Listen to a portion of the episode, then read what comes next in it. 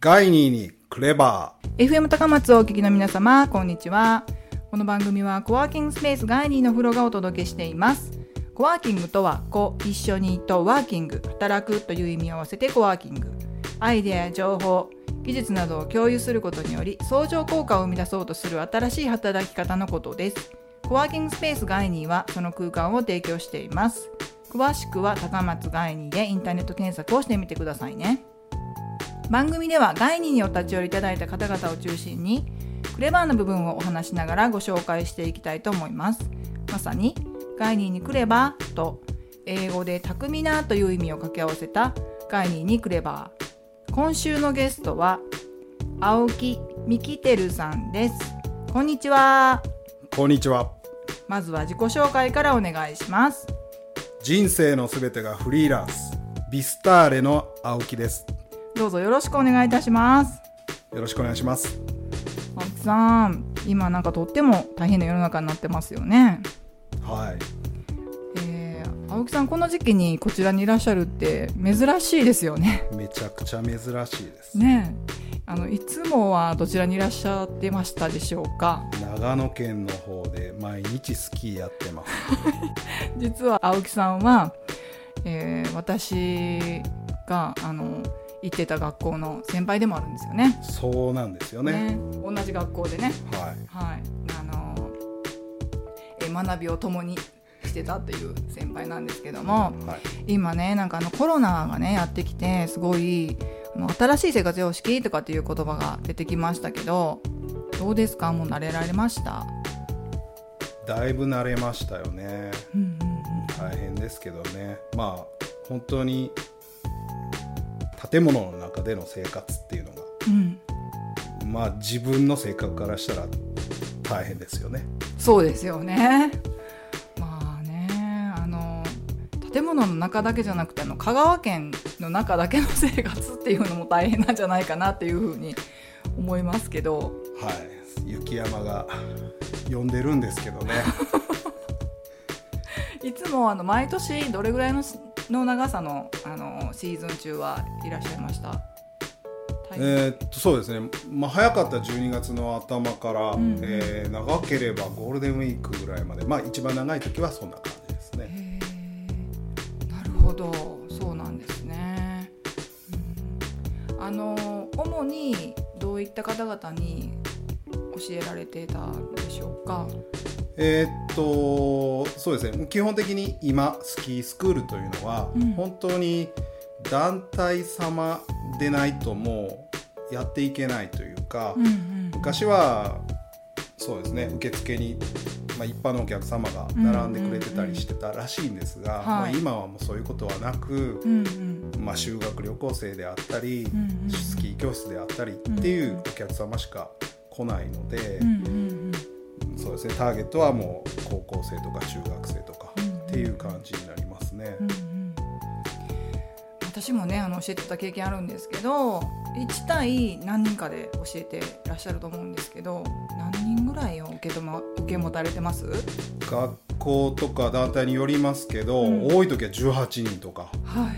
少ない時でまあ5人6人っていうところですね。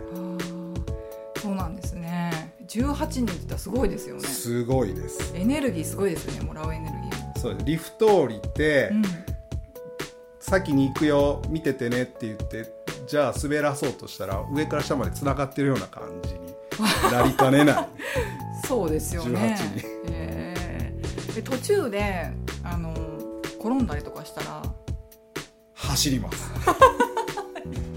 汗をかいて登ります。なるほど。すごいな。まあ、未だにねそういうあの体力が終わりになるっていうことですよねそうですね普段から夏場も、えーまあ、体を鍛えてなきゃできないスポーツですよねそうですよね。うんはい、ありがとうございます。えっ、と青木さんはね、あのーフリーランスをねずっとされていらっしゃるっていうことなんですが、いつ頃からどのようなきっかけでフリーランスをずっとねしようかなと思ったんでしょうか？はいえっと26歳ぐらいまでは普通に会社員として、うんうんうん。まあそれもフィットネスクラブのインストラクターですけど、うんうんやってたんですが、はい。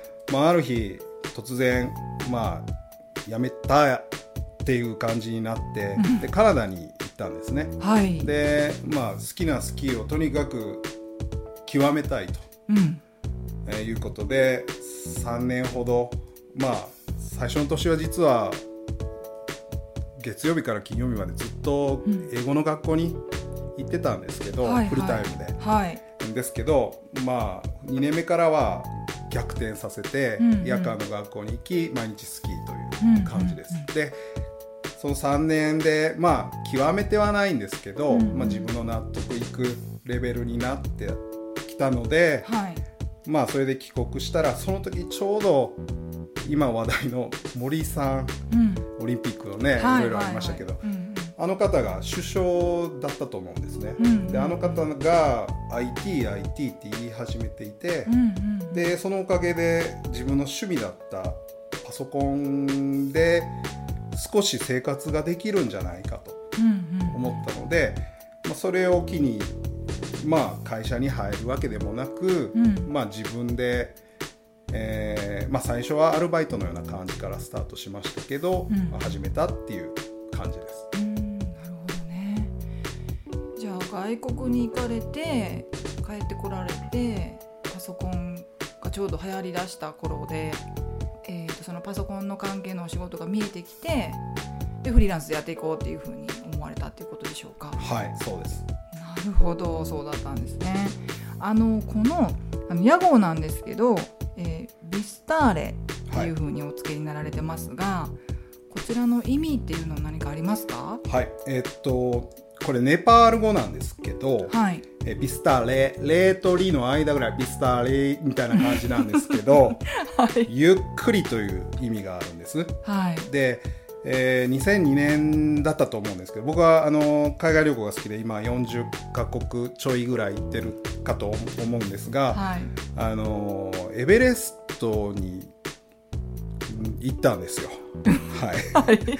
でその時に、まあ、ポーターを1人雇って1日10ドルで、うんうんえー現地の人を。はい。で荷物を背負ってもらって上がっていくんですけど、うんうん。まあ、すぐ息が切れるんですよね、はい。うんなんでその時にとにかくゆっくりゆっくり上がっていきましょうと、うん。2人で声をかける。で、まあ、山の上でそのビスターレビスターレっていうのをこうずっと言い続けながらうん。上がるっていうのが向こうの、まあ、しきたりというか、まあ、掛け声合言葉というかそんな感じですごく気に入った言葉だったのでつけました。なるほど。そうだったんですね。えエベレストってそんなにね行かれてる方なかなかいらっしゃらないと思うんですけどどれどれぐらいの期間をかけて登られたんですか？えーっと僕はこうもちろんてっぺんまでは行けないんですよ。うんでてっぺんまで行くエベレストベースキャンプが確か 5500m 前後だったと思うんですけど、うんうんえーそこからエベレストの山頂を目指すアタックというのはもう入山料だけでも何百万。うん。まあねシェフからトイレ持ちからいろんな気象予報士だなんだって言ってたら億単位のお金が絶対必要になってくるのでえ。それはもちろんやってないんですが、ーうん。その以外のことはもう行けるとこ全て行き尽くすといううん。う日程だったとして22日間で行きました。すごい。えーじゃあ22時間ずっとじゃあ山にアタックそうですね今日はどこまで？って言ったらもう全然見えないとこまであそこまでだよとか言われながらえっと、あと普通の人は 3400m まで飛行機で行くんですけど、はい。僕は 1800m の本当に入り口までバスで行ってうん。でそこから上がったという感じです。なかなかねそういった方にお目にかかれないですよね。すごいな。あんまり合わないですね。話が合わない。ありがとうございます。はい。そういった青木さんなんですけども、えーガーニーにクレバーでは、ゲストさんにお気に入りの曲や思い出の曲などを2曲選んでいただいています。ここで青木さんの選んでいただきました最初の曲をお聴きください。それでは聴いてください「Dreams Come True」で「アハハワールドワイドバージョン」です青木さんの選んだ1曲目は、ドリームカムトゥルーで、あはは、英語バージョンでした。この曲を選ばれたのはなぜなのでしょうか？はい。えーっと、まあ、いわゆるドリカムですよね。うんうんうんもう青春真っ只中の曲だったんですけど、すごく好きで、はい。えーその中でも、そうですね、先ほど、えーカナダに行ったという話したと思うんですが、うんうんえーまあ、英語の、まあ、足しになるのかなと。日本語がはっきりちゃんと全て歌詞が分かっているから、えー英語で聞けば少しはこう入ってくるのかなと思って、えー毎日、えー通学中にこの曲をヘビロテでえー聞いていました。うん、なるほど。何かあの今のねお仕事にねつながっていることって何かありますか？そうですね。えーっと、まあ、小学校で英会話の講師をやったりとか、うん。えーまあ今はやってませんけど、うん。うんえーっと、あとはスキー場でも当然今コロナ禍で大変ですけど、はい。えーインバウンドのお客様が見えて、うん。うん、英語圏の人とか、うん。えー中国の方とかタイの方とかで英語が喋れるけど日本語はできないよという方が来たら、うん。まあ、僕が行って、えーレッスンができるというふうに役には立っていると思います。そうなんですね。長野県でしたっけ？今ですね、はい。はいあのインストラクターねされてる県は、長野の方だったらやっぱり多いですか？そのアジア圏からスキースキーに来られる方。アジア圏の方は非常に多かったです。うんはい、過去形になってしまいそうますけど。ですね。今まあコロナでね、はいまあ青木さんが今香川県にいるということ自体がもうそうなねんですよね。あれですけれども、えぱり共通言語ってアジア圏の中では英語が。そうなりますね、はい、世界を見ると僕の中ではスペイン語かなとか思いますけど、うんそうですね。あの日本に来られる外国人の方はうん。英語がやはり、まあ一番覚えてたら強いんじゃないかなと思います。うんなるほど。そうなんですね。まあね四国にいるとなかなかね使う機会ががねなか。なかですね。ないですよね。覚えててもねなんか忘れちゃったりとかね。そうなんですよね。します使いたいですけどね。うんなんかあの聞くところによるとそのカナダにいらっしゃる時にこの音楽だけではなくって何かこうあの学習する方法っていうのを出していらっしゃったようですけども。はい、まあ行くまでに考えたことっていうのが、うん。まあ分かっている。やはり先ほどはね音楽だったんですけど、うん。映画ですよね。はい。もう日本語で全てを覚えてるぐらいの映画。僕の中では「インディペンデンス・デー」はい。っていうのと、うんうん。えーっと「スター・ウォーズ」シリーズ。うん。これに関してはもう好きで何回も見ていたのでこれをあのもう字幕はもちろん見ない。うん。で現地ですぐに字幕なしのあるわけないですけどね、うんえー字幕なしの映画を見てああこういうフレーズ使えばこの日本語に格闘するんだなっていうのが分かりながら見ることができました、うん。もうじゃあ覚えるぐらい。そうですね。あのーかっこよくこうセリフをこう言うところはうん。しっかり覚えてますね、なんかちょっとフレーズ一つ 言ってもらえませんか？ねスター・ウォーズの一つ場所としてほんまあのケアフォー。気をつけて。ってそうですね ここを言った時に、なんでお前そこ分かってんのって外国人の人が、まあ、そ当時のあのルームシェアしてたやつがそれ日本人じゃなくて、はいはい。あのカナダ人がうん「なんで知ってるの?」って言ったぐらいあの僕がその映画の中を同じタイミングで言ったんでその「ケアフォー」っていうのを。使いどころがっていう意味で。そうですそうです。ー。えなんで知ってんのって次の言葉分かってんのっていう感じになったんでよく覚えてます。へえなるほど。そうだったんですね、はい、ありがとうございます。はい、はい。えーそれでは青木さんが選んだ2曲目の曲を聴いてください。え2曲目のリクエストは BTS で「ダイナマイトです青木さんの選んだ2曲目は BTS でダイナマイトでした。この曲は何かエピソードとかあって選ばれたのでしょうか？はい、えーこの曲はですね本当に最近の曲ですよね。はい。あのーもうまさにコロナ禍、えーお家に居続けたことによって、えーオンラインゲームにちょっとハマりました。はいご存知ですかね？フォートナイトっていう。いやー私ねすすいません。あの青木さんから聞くまで知らなかったんですけど、もう多分巷で小学生中学生はみんな知っているようなオンへラインゲームなんですけど、えはい。まあ、この中で、あのーこの BTS の「ダイナマイトっていう曲が、うんうん。ちょっと分かんないかもしれないですけどエモートという形でかかっていて、うん。この曲かっこいいなって思って、まあ、YouTube とかで見たのがきっかけです。ほど。韓国のアーティストですよね。はい、もう我が家では「フォートナイト」が家族。まあねあのー今僕4人子供がいるんですけど、はい、長男小学4年生と,、はい。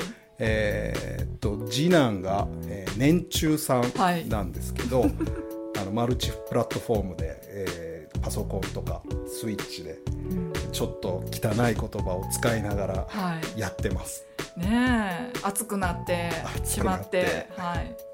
いうお話をねあのお伺いしたんですけども、はね保護者の方が大嫌いなゲームだと思います。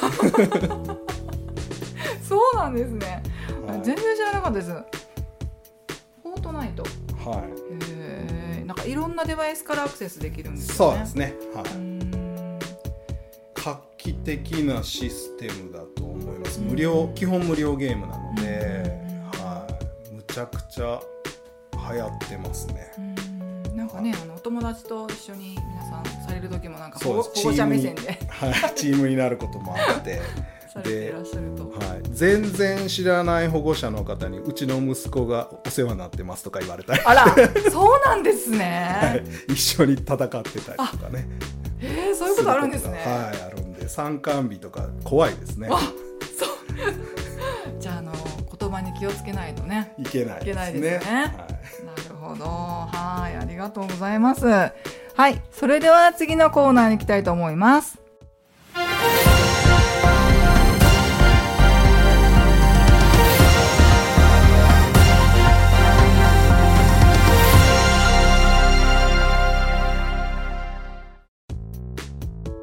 新しい時代の幕開けとともに何か始めたことや最近の嬉しかったことを伺うコーナーグッドニューのコーナー青木さんのグッドニューを伺いたいと思います。何かありますか？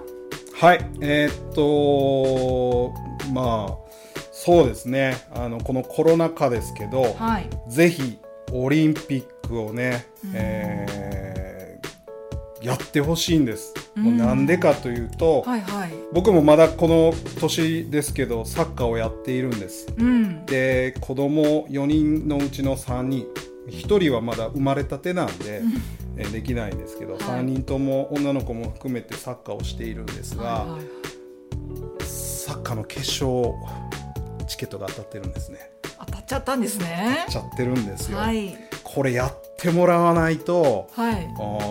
困る グッドなのかどうなのかわかんないですけど、まあ本当はねあの去年の夏にあの車に乗って、えー日本全国友達の家回ったりとか、友達のキャンプ場行ったりとか、えー僕のスキー場に行ってみたりとか、こういろんな経験そして海外の人たちとね触れ合える機会を、こう子どもたちにも与えたいなと思っていたのにもかかわらず、うんうんこんな状況になっているんでグッドにしたいなとうん。思います。今年ねはい。オリンピックが開催されるとまたそのなんていうんですかね全国そうです。キャンプ場を巡りながらそうですね。予定は立ててます。予定立てて。去年同様に そのあたりの仕事をぐっと抑えて。はいなるほどぜひね開催してほしいですよね。はいその通りです。ね。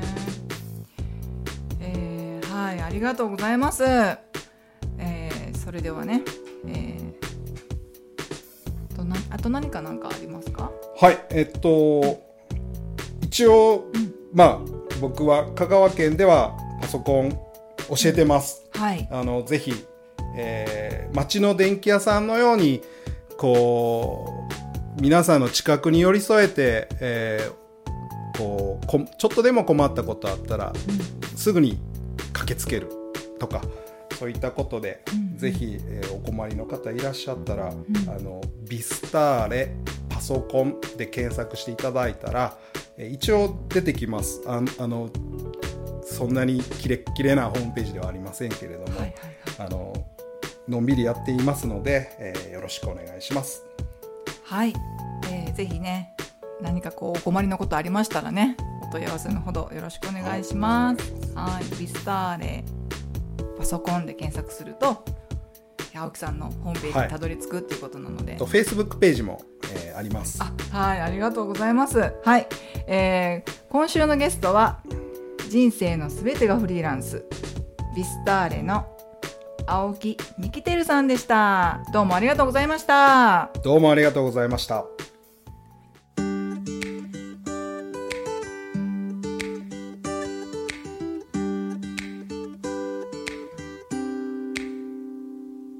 この番組はあなたに新しい視点から発見と気づきを提供し新たな未来を創造する株式会社ライトプレイスがお送りいたしました。